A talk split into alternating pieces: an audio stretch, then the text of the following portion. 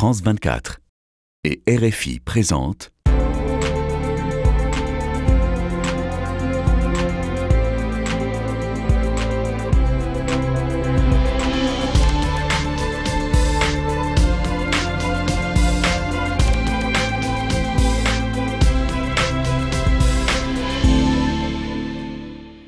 Bonjour à tous et merci de nous rejoindre pour Ici l'Europe. Nous recevons aujourd'hui une invitée exceptionnelle, la présidente de la Commission européenne, Ursula von der Leyen, une Allemande en charge de préparer et actionner la réponse de l'Union européenne à la guerre en Ukraine. En duplex avec nous depuis la Commission à Bruxelles. Bonjour Madame la Présidente. Bonjour, bonjour à vous. Vous faites partie de cette euh, toute première génération de femmes politiques parvenant à de hauts postes à responsabilité. Vous avez fait toute votre carrière au sein de la CDU, la formation conservatrice des démocrates chrétiens. Vous êtes nommée ministre de la Famille par la chancelière Angela Merkel. Elle vous confie ensuite le portefeuille du travail, puis le prestigieux ministère de la Défense. Vous démissionnez en 2019 pour devenir présidente de la Commission européenne. C'est un retour au bercail pour vous, puisque vous êtes née à Bruxelles, où votre père travaillait déjà dans les instances européennes. Alors, pour marquer la présidence française du Conseil de l'Union européenne, merci d'avoir accepté de répondre à quelques questions euh, dans notre langue, le français, euh, en ce début de quatrième semaine d'invasion russe en Ukraine. Comment est-ce que vous analysez la situation? Oui, trois semaines après le début de l'invasion, la situation est dramatique. Des villes ukrainiennes bombardées, 3 millions de réfugiés, autant de personnes déplacées en Ukraine, des hôpitaux et des maternités détruits, c'est atroce. Mais le coût pour Poutine est également extrêmement élevé. Il a déjà perdu des milliers de soldats. Nos sanctions ont dévasté l'économie russe des milliers de euh, courageux, citoyens russes s'opposent à la guerre. Poutine essaye de détruire l'Ukraine, mais en fait, il détruit l'avenir de son pays et de son peuple. Alors l'Europe est très très sollicitée par l'Ukraine sur le plan militaire, bien sûr, sur le plan humanitaire, sur le plan diplomatique, et l'Europe elle répond, mais le président Volodymyr Zelensky attend encore davantage. L'Union européenne en fait-elle assez, d'après vous, pour aider l'Ukraine? L'Union européenne est fermement à côté de l'Ukraine et nous l'avons prouvé avec des décisions majeures. Pour la première fois de notre histoire, nous finançons l'achat et la livraison d'armes à un pays attaqué avec des fonds européens. Nous aidons l'Ukraine à maintenir son approvisionnement électrique. Nous avons synchroné le réseau ukrainien avec celui de l'Union européenne. Euh, C'était avant-hier. Jusqu'ici, il a été lié à la Russie et maintenant, il est lié à nous. Et ça, c'est un grand succès et ça donne de la sécurité à l'Ukraine. Au niveau économique, l'Union européenne fournit une assistance d'urgence de 1,2 milliard d'euros à l'Ukraine. En effet, Aujourd'hui, nous avons versé 300 millions d'euros et 500 millions d'euros sont attribués en aide humanitaire. Et cela, c'est seulement le début. Plus va venir, ça c'est sûr. Et surtout, nous recevons les réfugiés ukrainiens avec les bras ouverts. Alors l'Europe a pris, Madame la Présidente, euh, un quatrième train de sanctions économiques contre la Russie. Elles font du mal économiquement, euh, en effet, euh, à cette Russie, mais à nous aussi, pays européens, sans pour autant parvenir pour l'instant à arrêter la guerre et à arrêter Vladimir Poutine. Nos paquets de sanctions ont dévasté l'économie russe. ils touchent tous les secteurs stratégiques, l'énergie, la technologie, l'aviation. Le plus important, c'est qu'il diminue les ressources permettant à Poutine de financer sa guerre. Et le résultat, on le voit maintenant, l'inflation monte en flèche, le rouble est en chute libre, les entreprises quittent la Russie, les banques russes sont coupées des marchés financiers, le pays est quasiment en état de cessation de paiement. Mais certes, ces sanctions ont aussi un coût pour notre économie. Mais je suis convaincue que les citoyens européens comprennent que nous devons nous opposer à cette invasion cruelle car c'est notre liberté qui est en jeu, et notre liberté n'a pas de prix. Alors Ursula von der Leyen, pour des questions plus techniques et plus, de précision aussi dans vos propos, n'hésitez pas à vous exprimer maintenant en anglais. Alors, vous l'avez dit, ces sanctions économiques contre la Russie ont un coût aussi pour notre économie. Les prix de l'énergie, les prix agricoles flambent, euh, l'Ukraine étant le grenier à blé de l'Europe et euh, la Russie le premier exportateur mondial de blé. Alors, vous préparez, vous nous avez dit, un plan de sécurité alimentaire. Que vous pourriez euh, nous donner euh, les détails euh, de ce plan? Il est très grave que l'Ukraine ne soit pas en mesure de semer le blé qui est nécessaire au monde. L'Ukraine fournit 12 du blé mondial. Et ce qui préoccupe l'Union européenne, c'est que nous sommes un grand fournisseur et un grand producteur de céréales. Donc nous ne sommes pas préoccupés par la sécurité alimentaire pour l'Union européenne. Mais c'est une question de sécurité alimentaire mondiale. Nous nous intéressons aussi au prix des aliments. À partir de la semaine prochaine, nous allons rendre un certain nombre d'avis sur la façon dont on pourrait soutenir les agriculteurs, dont on pourrait augmenter la production qui n'a pas lieu du fait de la guerre en Ukraine, nous allons regarder, par exemple, ce qu'il est possible de faire avec les terres en jachère. Vladimir Zelensky euh, voudrait que l'Allemagne accepte de euh, procéder à un embargo sur le gaz et le pétrole russe. Vous êtes vous-même allemande, on, le rappelait. Est-ce que vous confirmez que c'est votre pays essentiellement qui bloque et essayez de faire un peu bouger les lignes sur ce sujet? Je dirais qu'au premier chef, je suis présidente de la Commission européenne. C'est cela mon rôle. Et si l'on regarde la dépendance à l'égard des énergies fossiles russes, bien, nous sommes bien trop dépendants et il faut nous débarrasser de cette dépendance mais il faut le faire sans trop affecter notre propre économie, parce que c'est le levier le plus fort dont nous disposons contre Poutine et sa guerre. Comme je vous l'ai expliqué à propos des sanctions, c'est parce que nous sommes forts économiquement, mais il est possible de faire quelque chose pour réduire cette dépendance à l'égard des énergies fossiles russes. D'abord, nous essayons de voir avec nos amis américains s'il n'est pas possible de disposer de davantage de gaz naturel liquéfié pour nous débarrasser de cette dépendance. Et les choses vont bien. Si la Russie nous coupait le gaz aujourd'hui, nous pourrions traverser l'hiver. Donc nous avons suffisamment de stocks de GNL. Et ensuite, la question qui se pose, c'est celle d'investissements très importants en énergie renouvelable. Elles sont locales, elles créent des emplois, elles sont bonnes pour la planète et pour la sécurité énergétique. Cet investissement est donc stratégique. Et puis, il y a une troisième chose, très simple, mais très importante. Chaque Européen peut contribuer en économisant de l'énergie. Moins nous utilisons de l'énergie, puis mieux nous nous débarrassons de cette dépendance à l'égard de la Russie. Joe Biden sera à Bruxelles la semaine prochaine pour un sommet de l'OTAN consacré à l'Ukraine.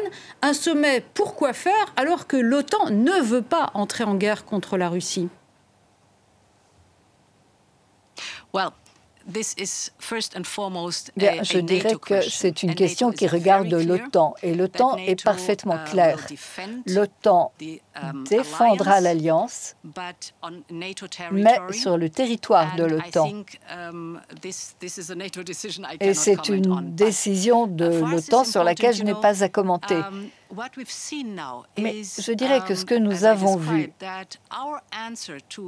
et je l'ai dit, notre réponse à l'agression de Poutine et à la guerre cruelle qu'il a lancée, notre réponse est très forte. Il s'agit de faire en sorte de paralyser son économie et de l'empêcher de reconstituer son trésor de guerre.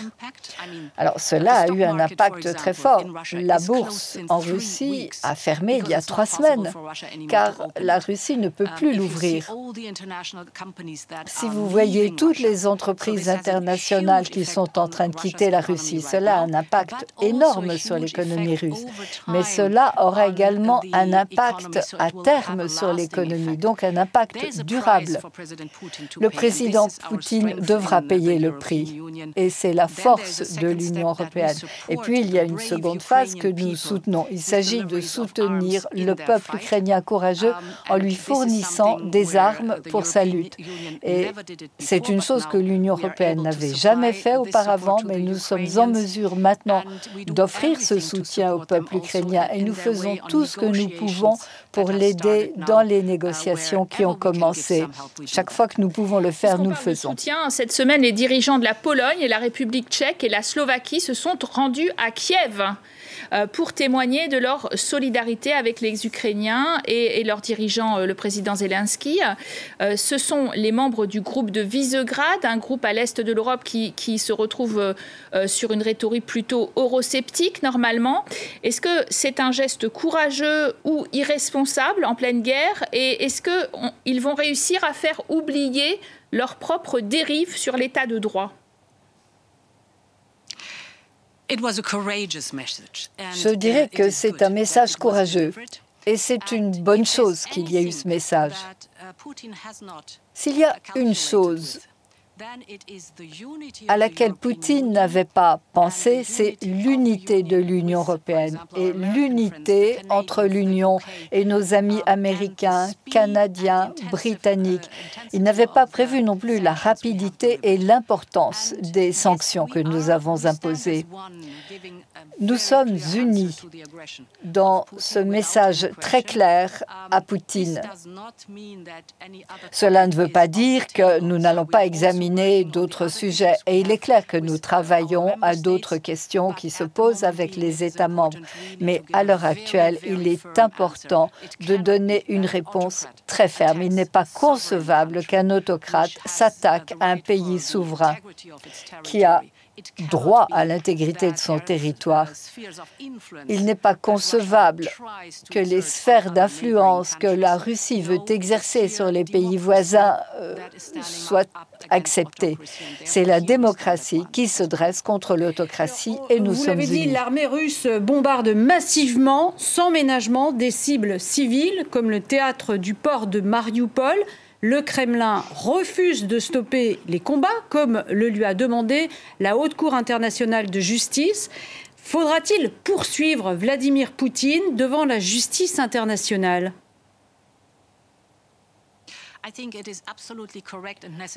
Je crois qu'il est tout à fait correct, qu'il est tout à fait nécessaire qu'il y ait une enquête sur les crimes de guerre et les responsables. Sans aucun doute, ce que nous voyons est atroce, cruel, inhumain. Et il est bon que ces enquêtes aient lieu et que les responsables aient des comptes à rendre sans aucun doute. Je crois également qu'il s'agit de l'ordre international qu'il nous faut maintenir. Et si vous regardez ce qui s'est passé à l'Assemblée générale des Nations unies, eh bien, c'était une victoire énorme en faveur de l'ordre international. 141 pays ont condamné la Russie et quatre pays seulement l'ont soutenu. L'Érythrée, la Syrie d'Assad, le Bélarus et la Corée du Nord. Ce sont les seuls pays qui ont soutenu la Russie. Tous les autres se sont soit abstenus ou ont condamné la Russie de ces actions. Vous-même, Madame von der Leyen, qui avait ouvert euh, euh, la porte à une adhésion euh, de, à l'Union européenne de l'Ukraine avant un sommet de Versailles qui s'est empressé de refermer cette porte. Alors, est-ce que vous considérez que c'était une gaffe? Est-ce qu'une demande d'adhésion express est hors de portée pour l'Ukraine ou encore la Moldavie, la Géorgie, car cela fâcherait trop Vladimir Poutine. Au contraire, je crois qu'il y a un message très fort de Versailles. D'abord, très clairement, les 27 ont dit unanimement que l'Ukraine faisait partie de notre famille européenne et nous sommes en train de préparer la voie de l'élargissement. Le fait que le président Zelensky ait posé sa candidature a lancé le processus. Et le Conseil a maintenant confié à la Commission européenne le soin d'émettre un avis. Alors normalement, un avis, cela prend des années et les choses se sont faites en quelques semaines en l'occurrence. Et aujourd'hui, je me suis entretenue avec le président Zelensky et nous avons parlé de l'avenir. Normalement, pour élaborer un avis au sein de la Commission européenne, on pose entre 4 000 et 5 000 questions à un pays. C'est un énorme livret et il faut des années pour répondre aux questions, fournir les informations demandées. Là, la situation est tout à fait extraordinaire. Il nous faut des solutions sur mesure, il nous faut faire preuve de créativité. Nous avons déjà beaucoup d'informations sur l'Ukraine. Nous avons déjà un accord de libre-échange très important qui couvre 70% des choses. Donc on peut déjà obtenir énormément d'informations. Je vous ai dit que nous avions connecté le réseau électrique. Nous avons des accords d'itinérance avec l'Ukraine. Donc beaucoup de choses ont été faites ces dernières années qui permettent déjà de nous rapprocher de l'Ukraine. Ce que je suis en train de vous dire, c'est que notre objectif, c'est d'aller plus vite, d'émettre cette opinion à l'espace de quelques mois et de faire tout ce que nous pouvons pour soutenir l'Ukraine dans ce processus qui a commencé. Merci Madame la Présidente de la Commission d'avoir répondu à notre invitation. Tout de suite, votre rendez-vous avec l'actualité sur France 24 ou sur RFI. À très bientôt à tous.